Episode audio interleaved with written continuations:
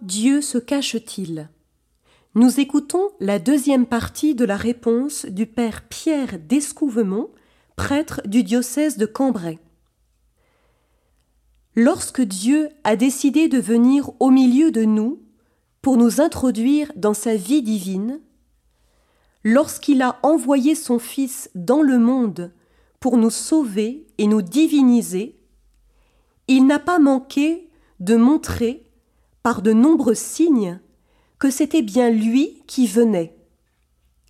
Certes, ces signes sont en général assez discrets. Ils ne contraignent pas notre intelligence à croire, mais ils permettent à ceux et celles qui reçoivent le don de la foi de reconnaître en Jésus le Fils bien-aimé du Père. Il y a les guérisons miraculeuses que nous racontent les évangiles. Mais il y a aussi les guérisons étonnantes que les mains de Jésus continuent à opérer de nos jours et qui sont beaucoup plus nombreuses que nous ne l'imaginons habituellement. Le pape ne procède jamais à la béatification d'un serviteur ou d'une servante de Dieu sans que ne se soit produite précédemment une guérison miraculeuse obtenue par son intercession et dûment reconnue par le Vatican. Il suffit de penser à toutes les béatifications opérées par Jean-Paul II. Mais, dira-t-on, faire reposer sa foi sur l'existence de guérisons corporelles accomplies ici ou là sur la planète c'est faire dépendre sa foi d'événements extérieurs à soi. La rencontre de Dieu ne doit-elle pas toujours s'opérer dans un cœur à cœur strictement personnel, dans une expérience intérieure qui n'a nullement besoin de signes Pour répondre à cette objection, il suffit de lire l'Évangile. Jésus n'a jamais dit Croyez-moi sur mes beaux yeux. Malgré le merveilleux regard qu'il devait avoir, il a fait appel aux guérisons qu'il accomplissait pour justifier ses prétentions messianiques. Sagesse éternelle du Père, il connaissait parfaitement le cœur des hommes.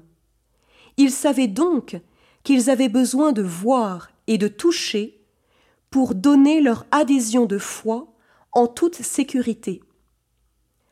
Mais il va sans dire que la foi est aussi, et même d'abord, une rencontre personnelle avec le Seigneur, rencontre qui s'accomplit dans la prière et dans un grand climat d'humilité. Pour rencontrer Dieu tel qu'il est, il faut se présenter à lui tel qu'on est, avec une totale sincérité. Il ne manque pas de convertis qui reconnaissent, après coup, que ce n'était pas Dieu qui se cachait. C'était la honte secrète qu'ils éprouvaient au souvenir de leurs péchés, qui leur faisait préférer les ténèbres à la lumière. Ils ne voulaient surtout pas se laisser illuminer par l'aveuglante clarté de Dieu.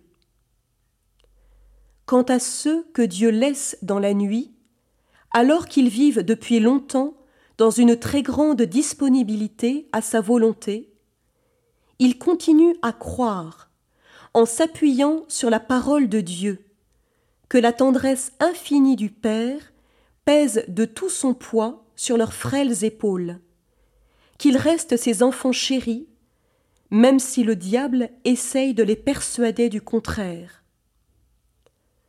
André Frossard disait Pour croire dix fois plus en Dieu, il suffit généralement de croire dix fois moins en soi. Dieu parle à tout le monde, mais la plupart d'entre nous ne lui laissent pas placer un mot.